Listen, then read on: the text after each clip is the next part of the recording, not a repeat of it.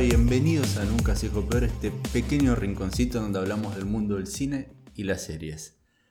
Ahí hago paréntesis y una aclaración. Hoy no vamos a estar hablando del mundo del cine y de las series, sino que vamos a estar haciendo algo que hasta este momento no habíamos hecho, que era hablar de un juego, de un videojuego. ¿Y por qué hablo específicamente de este? Lo voy a estar haciendo porque junto con eh, su anterior, eh, la anterior entrega de este juego, se podía notar una experiencia cinematográfica a medida que lo jugábamos, lo jugábamos ¿no? Todo, todo, todo, el apartado visual, audiovisual, la música, la jugabilidad por momentos, ciertas escenas, la ambientación, todo nos hace pensar que estamos viendo constantemente y que estamos formando parte de una historia cinematográfica. ¿sí? Lo, lo, que quizás a veces sentimos, y es más, creo que con este, con la segunda entrega de, claramente vamos a estar hablando de The Last of Us, se siente de que la parte jugable es simplemente que nosotros somos el intermediario para que la historia cinemática, cinematográfica avance, ¿no? Como que tenemos que ir del punto A a punto B, donde vamos a tener alguna especie de jugabilidad y vamos a en sí divertirnos, que es lo que quizás estamos buscando cuando queremos en sí jugar un videojuego, pero lo importante acá siento que no es eso, sino es que podamos superar esa parte para que en sí accedamos a, esa, a ese visionado cinematográfico y a la historia cinematográfica que nos van a estar contando. Que para mí es lo más importante de este juego. No tanto en el primero, que para mí sí. A ver. El The Last of Us parte 2 lo acabo, lo acabo de ganar, lo acabo de terminar hace minutos, ¿sí? Creo que si me hubieses comentado, si me hubieses preguntado en sí, si cuál era mi videojuego favorito de, todos los tiempos, hubiese dicho The Last of Us. No The Last of Us 2, hubiese dicho The Last of Us. Durante las horas que he estado jugando, creo que habré tardado una semana en ganarlo. Eh, el momento en que se estrenó a nivel mundial, por así decirlo, de que todos podamos acceder a jugarlo, yo ya lo tenía descargado y comencé de lleno. Habrán sido, no sé, habré tardado, lo habré jugado durante 5 o 6 días de eh, entre 2 a 3 horas por día de, de, nada, de, tiempo jugado. No sé cuánto será 2 por 5, 16. Habré estado jugando entre 13 a 16 horas. Puede ser, quizás menos. Y es un juego largo, por momentos se puede llegar a decir que se siente largo, pero ahora nos vamos a meter con eso. Aclaración antes de sumergirme directamente en la crítica de Last of Us 2. Hoy voy a estar hablando, en la primera parte voy a estar hablando de eh, sin spoilers. Luego me voy a meter de lleno con la historia, donde vamos a estar directamente hablando de spoilers a pleno, porque es muy complicado criticar a este juego sin hablar de spoilers, ¿sí? Obviamente voy a poder hacer una crítica sin spoilers y que vos sepas de que si estás dudando de comprarlo o no, o quizás nunca jugaste la saga y tenés una PlayStation, de que compres la remasterización para PlayStation 4 y compres el de Last of Us. Creo que eh, voy a poder hacer una crítica sin spoilers para aquellas personas que están en esa duda o no y que necesitan escuchar sí o sí eh, este tipo de, opinión, ¿no? Así que bueno, si me hubiesen preguntado antes de terminar, minutos antes quizás de terminar el juego, cuál era el videojuego favorito tuyo de todos los tiempos, hubiese dicho The Last of Us, parte 1, ¿sí? Habiendo terminado ya la parte 2, porque durante todas estas eh, horas de juego, perdón, a ver, sentía como que seguía jugando exactamente lo mismo. Es decir, que si yo digo, ¿sí? Si yo digo que The Last of Us es mi videojuego favorito, hoy en día ya te estoy diciendo que es la saga, la, parte 1 y parte 2, porque siento que obviamente que si jugaste la parte 1, tenés que jugar la parte 2 de manera obligatoria porque es una extensión, es una ramificación y La parte 2 obviamente no va a existir si es que nunca se hizo la parte 1. ¿Está claro? La parte 2 son las consecuencias inmediatas directas a lo que sucede en The Last of Us 1. Quizás por eso se puede llegar a decir que es mucho más importante el The Last of Us 1 y quizás algunos inclinen de que es mejor, ¿sí? Yo no opino de esa manera, pero sí opino este, en lo siguiente. The Last, of, Last of Us parte 1 fue, no sé si una revolución, pero nunca había tenido una experiencia de esa manera con un juego, ¿sí? Yo jugué la remasterización para PlayStation 4, es decir, que no lo jugué cuando salió en la PlayStation 3, que como sucedió ahora, me parece que ambos, y para ambas consolas, para la Play 3 y para la Play 4, fueron como el último juego y el último juego importante de esa consola antes de que muera y se le dé paso a la próxima generación, como ahora con la PlayStation 5. ¿sí? Entonces, yo no lo jugué al The Last of Us en PlayStation 3 y me, hubiese imaginado que si yo la tenía lo hubiese jugado, me hubiese volado la cabeza en el apartado visual. La remasterización es fenomenal, es impresionante, pero obviamente sabes que existen videojuegos con mejores gráficos. Así que desde ese apartado gráfico yo no lo puedo criticar a The Last of Us parte 1 porque lo habré jugado hace 4 años cuando el juego ya tiene 7, 8 años. ¿sí? Bueno, este, The Last of Us parte 1 es impresionante, es impresionante. La, parte jugable es fantástica, pero lo más importante en ese juego es la música de Gustavo Santolaya, la tengo acá grabada en la cabeza, es increíble. Pero lo más importante de ese juego es el road trip, es la aventura de, este, ir de punto A a punto B. Es una historia completamente lineal, ¿sí? Pero, ¿qué lo hace tan inmersivo? Es la dirección que tiene el juego y los personajes construidos. La relación que hay entre Ellie y Joel es fantástica, es increíble, es... Eh, vos sentís lo que sienten esos personajes entre ellos y, es una relación impresionante. Hay unas idas y vueltas, no giros, pero idas y vueltas argumentales que, que te vuelan la cabeza y quizás es por eso y esa sensación de que tuve por primera vez con The Last of Us que quizás si tengo que sí o sí elegir entre parte 1 o parte 2 voy a ir por la parte 1. Pero ahora hablemos de la parte 2. La parte 2 es, es que es impresionante. Es simplemente impresionante a nivel de historia, a nivel de argumento, a nivel de trama. Hay algunas cosas de las que se puede llegar a criticar Sí. Pero es, no me, es que no se puede negar de que esto es una película. Es una película, es una experiencia cinematográfica llena y derecha. Es, es que es impresionante. Es, simplemente si tenés PlayStation, por favor, haz lo que puedas, pero adquirí este juego y jugalo. Porque nunca, hasta este momento estoy seguro que nunca tuviste una experiencia de esta manera a nivel cinematográfica a nivel de historia, de estar completamente inmerso en esa historia y que necesitar de que concluya y necesitar de saber qué va a pasar y cómo es que van a resolver todo esto los personajes. A nivel jugable, y esto es quizás el... Es que no sé si es un punto negativo y tan negativo. A nivel jugable, esto, como bien dije antes, en cuanto a la historia, The Last of Us Parte 2 es una expansión, es una extensión completa de The Last of Us Parte 1. Si jugaste The Last of Us y vas a The Last of Us 2, vas a sentir que estás jugando el mismo juego. Es el mismo juego, simplemente que es una expansión. Es una expansión con una. con las cosas que suceden después. Eh, cuando termina inmediatamente el The Last of. Es como, bueno, a ver, ¿qué pasó? Es eso, no hay a ver, una gran innovación en la parte jugable. Obviamente, hay unas físicas completamente actuales y modernas y muchísimo más reales. Hay unos gráficos que te vuelan la cabeza por momentos.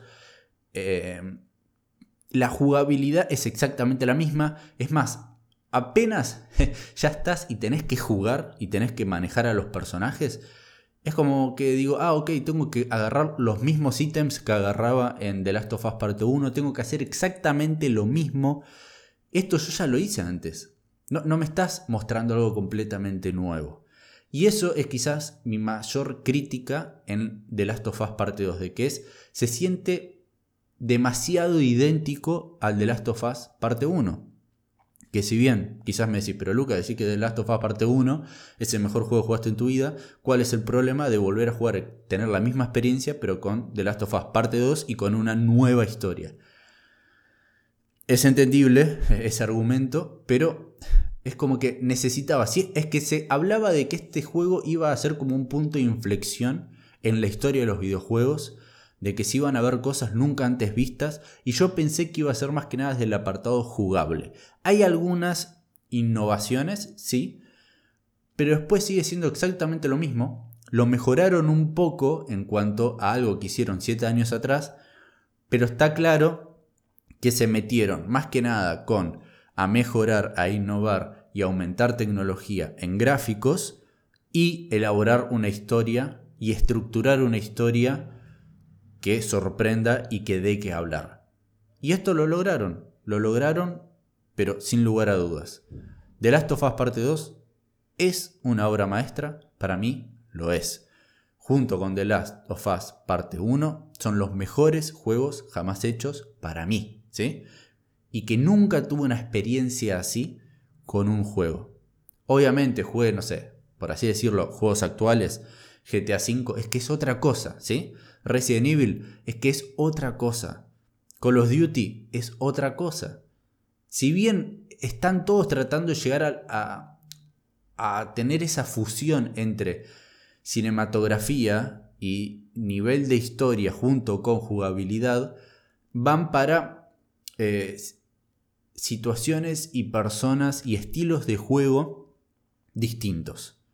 Para mí, el estilo de juego que más me gusta es el de Last of Us, ¿sí?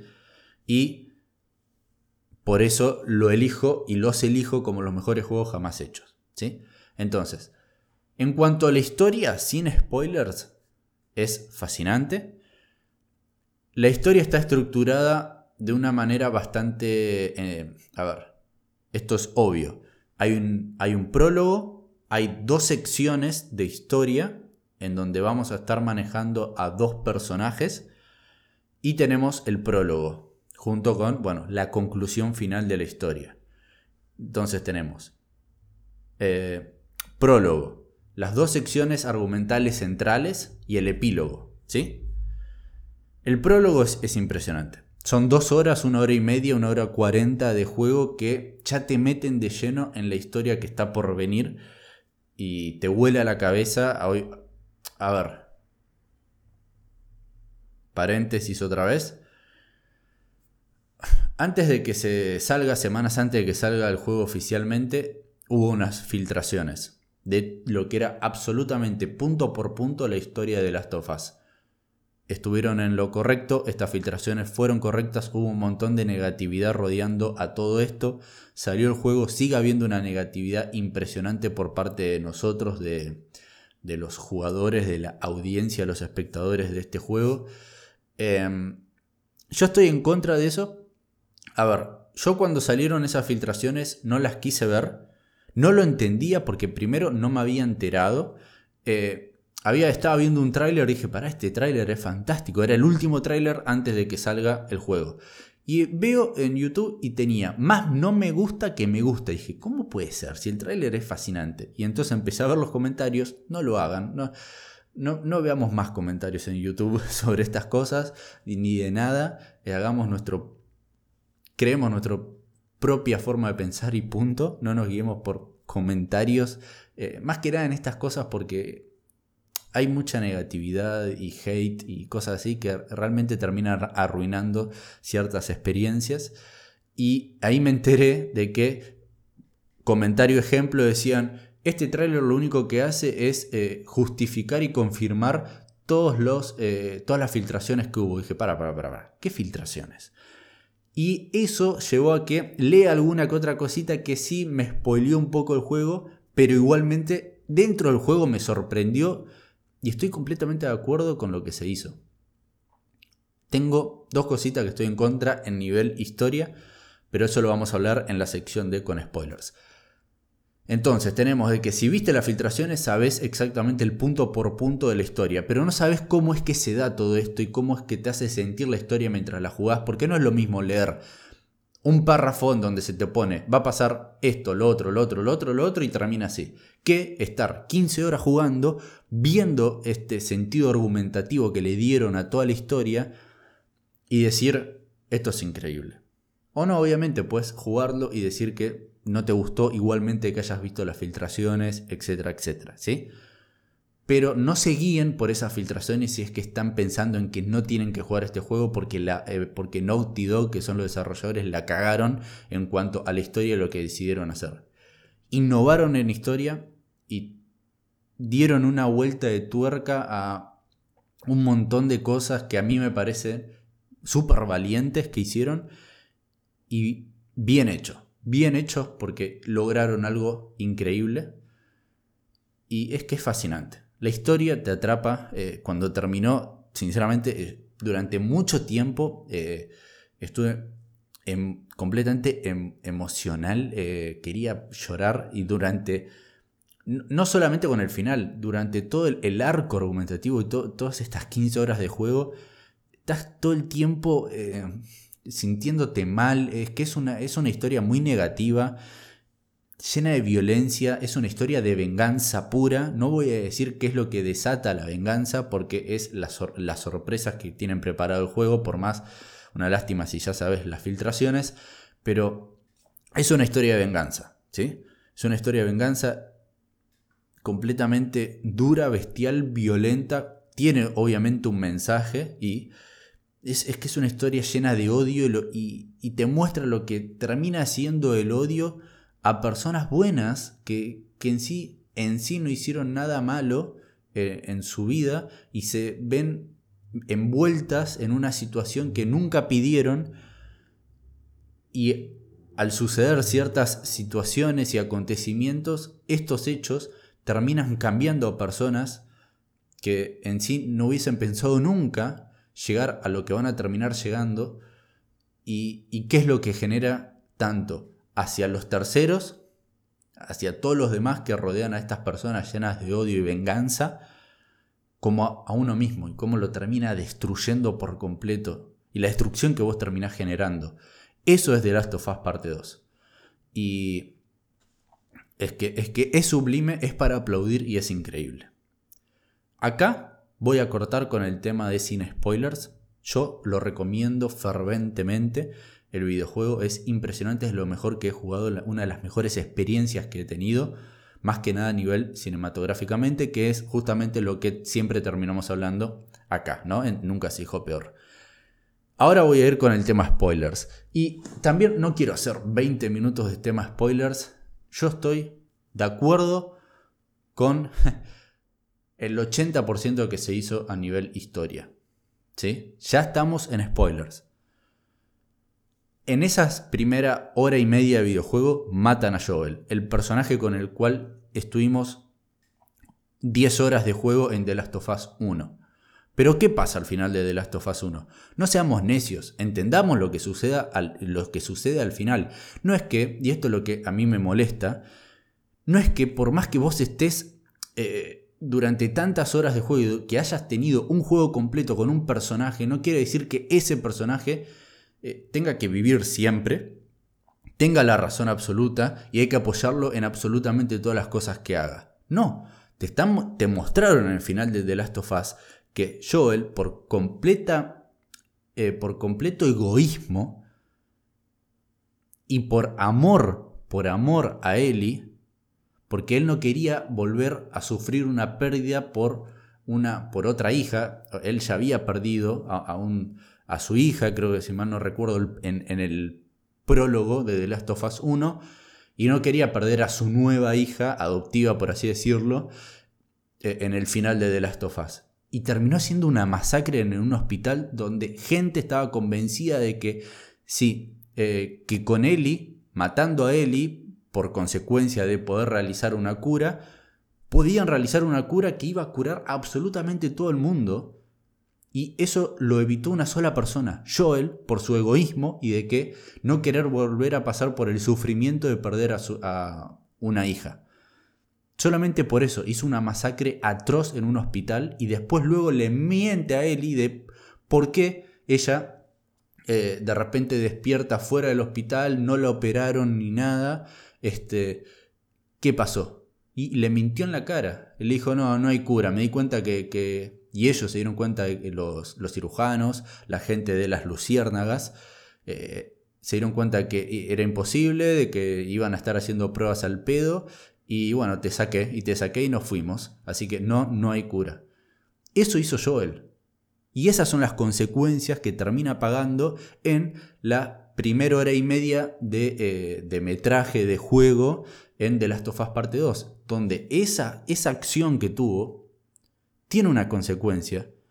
Y es que termina matando al único médico, cirujano, doctor que podía realizar la cura. Ese único médico, cirujano, doctor tenía una hija, Abby. Y Abby vio cómo su padre moría frente a ella.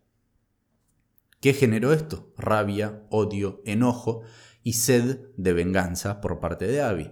Abby pasó años y años entrenándose en este mundo posapocalíptico en donde sabe y sabe muy bien de que si en algún momento puede darse con Joel, ella tiene que ser lo suficientemente, no sé, fuerte, eh, hábil, este, feroz, para poder terminar con este tipo que hizo una masacre absoluta en un hospital. ¿sí?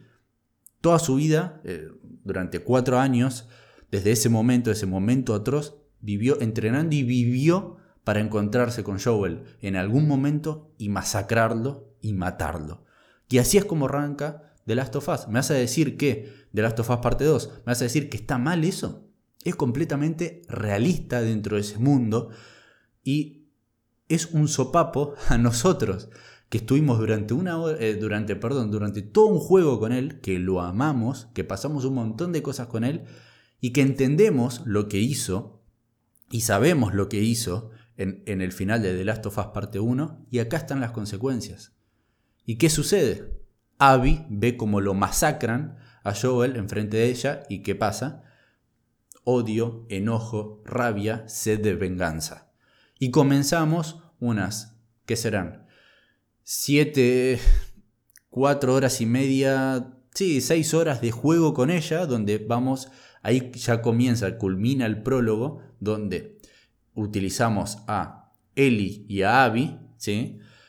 vemos lo que sucede, lo que genera la venganza por parte de Eli y comienza este, esta aventura, este road trip de ella que en realidad no lo vivimos directamente, ya estamos en Seattle, que es en donde ella sabe que se ubica este grupo que mató de manera tan atroz a Abby, con la única eh, el único objetivo de encontrar a Abby, a ella le, le da igual lo que se enfrente y lo, que se interponga a su paso. Ella tiene que encontrar a Abby y la tiene que matar.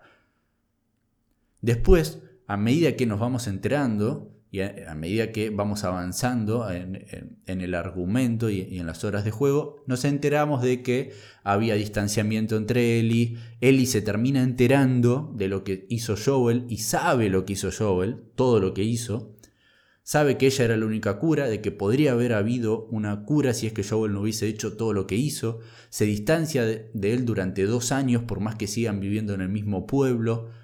Ella sabe lo que hizo, pero igualmente no, va, no le va a perdonar ni en pedo a Abby lo que terminó haciendo encima enfrente a sus ojos.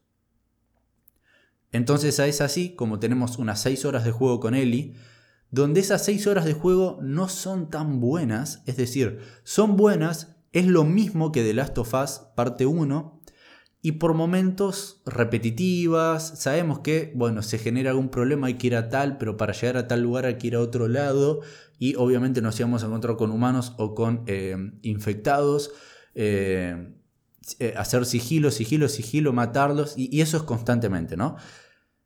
Pero la cosa buena sucede cuando llegamos al día 3 de Eli. El día 3 de Eli, porque el juego está contado en día 1, día 2, día 3, y luego volvemos al día 1 y luego tenemos el prólogo. ¿sí? Esas son las secciones que había comentado al principio del video. El día 3 de Eli es fascinante y tiene una, un desenlace atroz y violento, pero que hasta ese punto no lo terminamos de entender y no lo sufrimos tanto como después lo vamos a terminar sufriendo. Y eso es impresionante. Y eso es una cosa increíble que hace The Last of Us parte 2.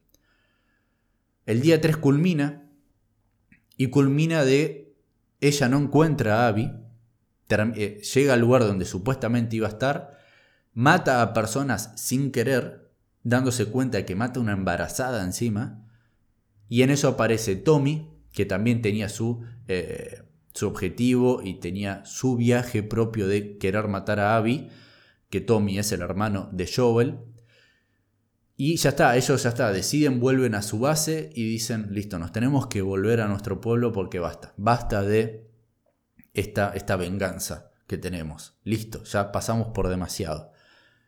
Cuando vuelven, está Abby, que ya se había enterado de todo lo que pasó, y va a vengarse nuevamente.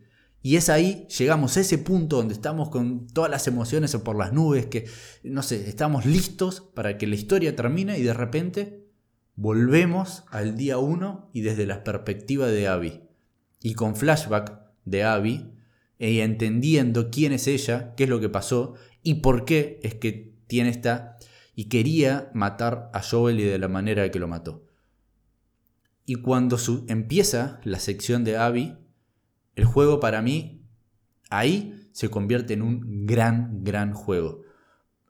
Más de nada, más que nada, perdón, dentro, dentro del punto de vista de jugabilidad por parte de nosotros, los jugadores incrementa la dificultad, incrementa el nivel de historia, incrementa los desarrollos de personajes y de, mejores personajes, porque los personajes dentro de la historia de Ellie son una cagada. Dina, Jesse, no, no, te transmiten nada, hasta la misma Ellie. Ellie en el primer juego era, era un cago de risa, te divertía, esa relación que tenía con Joel te encantaba y por momentos lo vemos en The Last of Us parte 2 con flashback, pero luego lo que terminamos viendo es una Ellie depresiva y completamente con esa sed de venganza.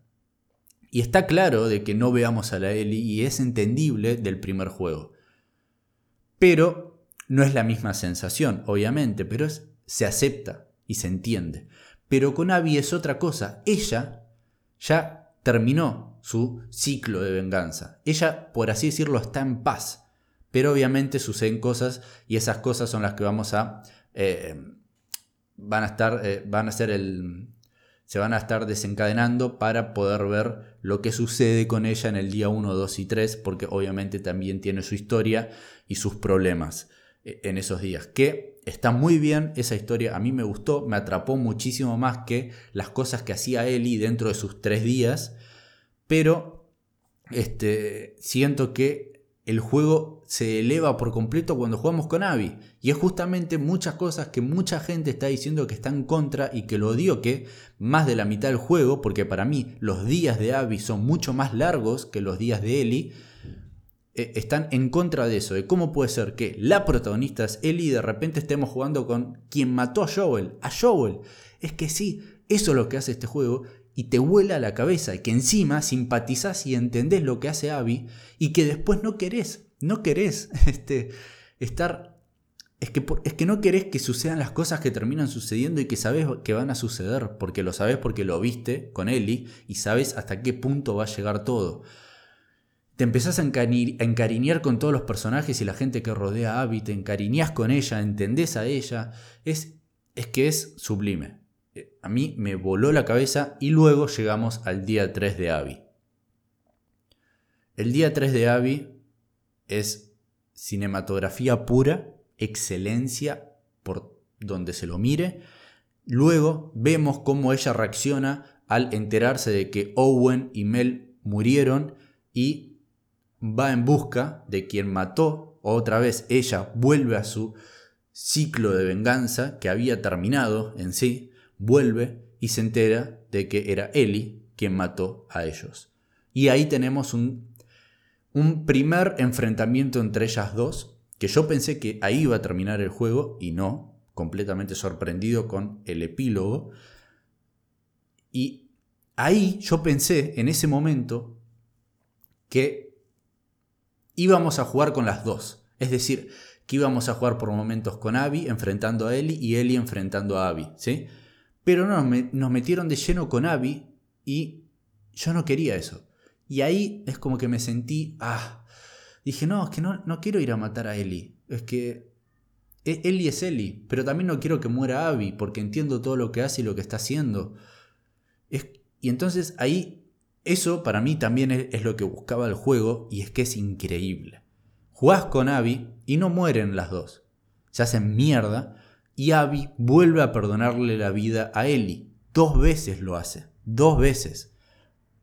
Y ahí culmina esa sección argumental de parte 1 y parte 2. ¿sí? Y luego tenemos el epílogo, donde yo pensé que listo, ya está, ya terminó el juego, ambas sobreviven, en sí van a tener que eh, aprender a perdonarse con el correr del tiempo. Vemos a una Ellie ya viviendo con Dina y con el hijo de Dina y Jesse. Y dije, bueno, vamos a hacer alguna otra cosita. Se entiende de que esto ya terminó, el ciclo finalizó y listo, y termina el juego. Pero no, la cosa sigue y Ellie vuelve a por venganza contra Abby, porque sabe y recibe información de dónde puede llegar a estar. La encuentra Abby luego de una otra sección que yo ya pensé que las secciones jugables y de acción y todo habían terminado, pero no, y está bastante bien. Pero se vuelve a enfrentar con Abby, que yo ya pensé que encima, creo que si hubiese sido más realista el juego, para mí se debería haber encontrado con una Abby muerta. Como diciendo, mira, todo lo que pensaste en tu cabeza, toda esta venganza, la pérdida de tiempo que tuviste, las cosas que perdiste con Dina por, por haber elegido irte, y acá está, muerta, porque la mordió un infectado. Yo pensé que podían haber ido por ese lado, pero no. Tenemos un segundo enfrentamiento con Abby, entre Abby y Ellie. Esta vez nosotros manejamos a Ellie, donde Abby ya no quería pelear, ella simplemente quería sobrevivir e irse, escaparse del lugar donde estaba aprisionada. Pero no, Ellie necesitaba, necesitaba vengarse y matarla, necesitaba ese enfrentamiento y el enfrentamiento es impresionante. Es que es una cosa de locos, es increíble, sufrís por cada trompada que se dan entre ellas, entre cada cortada de cuchillo, entre cada mordida que hay, y las dos sobreviven. Y si ambas tenían que pasar por eso para entender, bueno, ahí lo tienen, pero miren toda la gente que murió atrás, toda la gente que ustedes querían por esto. Y es que es increíble.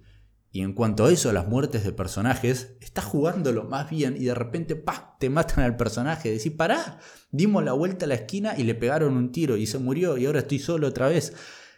Y te presentan a 10 personajes y todos mueren, así de la nada. Y eso me pareció increíble también. Creo que este video se está, video y también episodio, porque obviamente lo vamos a tener en formato de podcast, en audio ya está pasando los 30 minutos. Y conclusión final, fascinante. Fascinante, eh, emotivo. Eh, un juego que te va a emocionar, te va a tocar eh, los sentimientos, vas a querer, te vas a, te vas a meter en esa historia. Necesitas, con todo el amor del mundo de que culmine, necesitas saber qué pasa. Obviamente hay unas cosas que para mí lo más negativo es desde el punto de vista de esta necesidad que aparecer tuvieron los desarrolladores de Naughty Dog de este juego de que este juego sea un juego inclusivo. Eh, eh, a ver, lo pueden haber hecho, pero acá se siente por momentos muy forzoso. Hay unos diálogos increíblemente forzados donde me pareció medio raro eso para mí es la parte más negativa del juego porque no sé si, querían ser por momentos tan realistas en la parte de eh, la historia. En cuanto a los personajes presentados no me pareció del todo natural y real. ¿Sí? No sé. Eso es eh, mi forma de pensar. Eso igualmente no afectó a mi juego y a la historia que estaba viendo y a esa inmersión que tenía con la historia. Eh, sacando eso, después hay algunas que otras cosas que quizás suceden medio irreales que realizan los personajes que vos sabés que el juego quiere tratar de ser lo más realista posible, pero suceden cosas y enfrentamientos de que mm, esto no, no puede llegar a pasar en la vida real y de la manera en que está pasando. Y después otra cosa que me pareció extraño es eh, el mundo. Yo creo que desde el prólogo de The Last of Us parte 1, que es donde comienza el, brote de los infectados, y hasta el final, y más que nada el juego que tenemos en, en The Last of Us parte 2, ¿cuánto tiempo pasa? ¿15 años? Como mucho, quizás menos. Y el mundo se ve como si hubiesen pasado 100 años, 80 años. Me pareció medio raro eso y hay algunos personajes que se comportan y las sectas que, que se generan de que parece como que la humanidad que todos conocemos hubiese quedado a 200 años atrás. Y no, en realidad hace 10 años y, y no tenemos esa forma, es, esa forma de pensar no la teníamos hace 10 años. No entiendo cómo es que hubo un vuelco tan gigante en algunas cosas y además en el apartado visual de la construcción del mundo. Ni siquiera me metí con la, música, otra vez Gustavo Santolaya, fantástico, increíble. No me metí con la dirección de arte y de producción, la verdad, cada lugar que te metes tiene su historia, es increíble las cosas que ves y la construcción de absolutamente todo lo que terminás viendo de encima en el apartado gráfico fascinante, pero te estás metiendo en una casa de verdad, en un edificio de verdad, con eh, cosas que sucedieron ahí, lo sentís. Eh, en, eso es fascinante, pero lo que más me quería centrar en, este, en esta opinión, en esta crítica, era desde, la desde el punto de vista jugable, desde la experiencia de jugador y de la experiencia como espectador y este, y en, el apartado audiovisual, ¿no? De cinematográfico. Así que bueno, cerrando ya absolutamente este, este episodio, vayan y jueguenlo o vean en YouTube un, un corte de 10 horas de este juego que es impresionante. Es que es impresionante, completamente recomendable, uno de los mejores juegos jamás hechos junto con The Last of Us parte 1. Muchísimas gracias por haber escuchado y visto este episodio hasta este preciso momento. Nos vemos y nos oyemos en el próximo.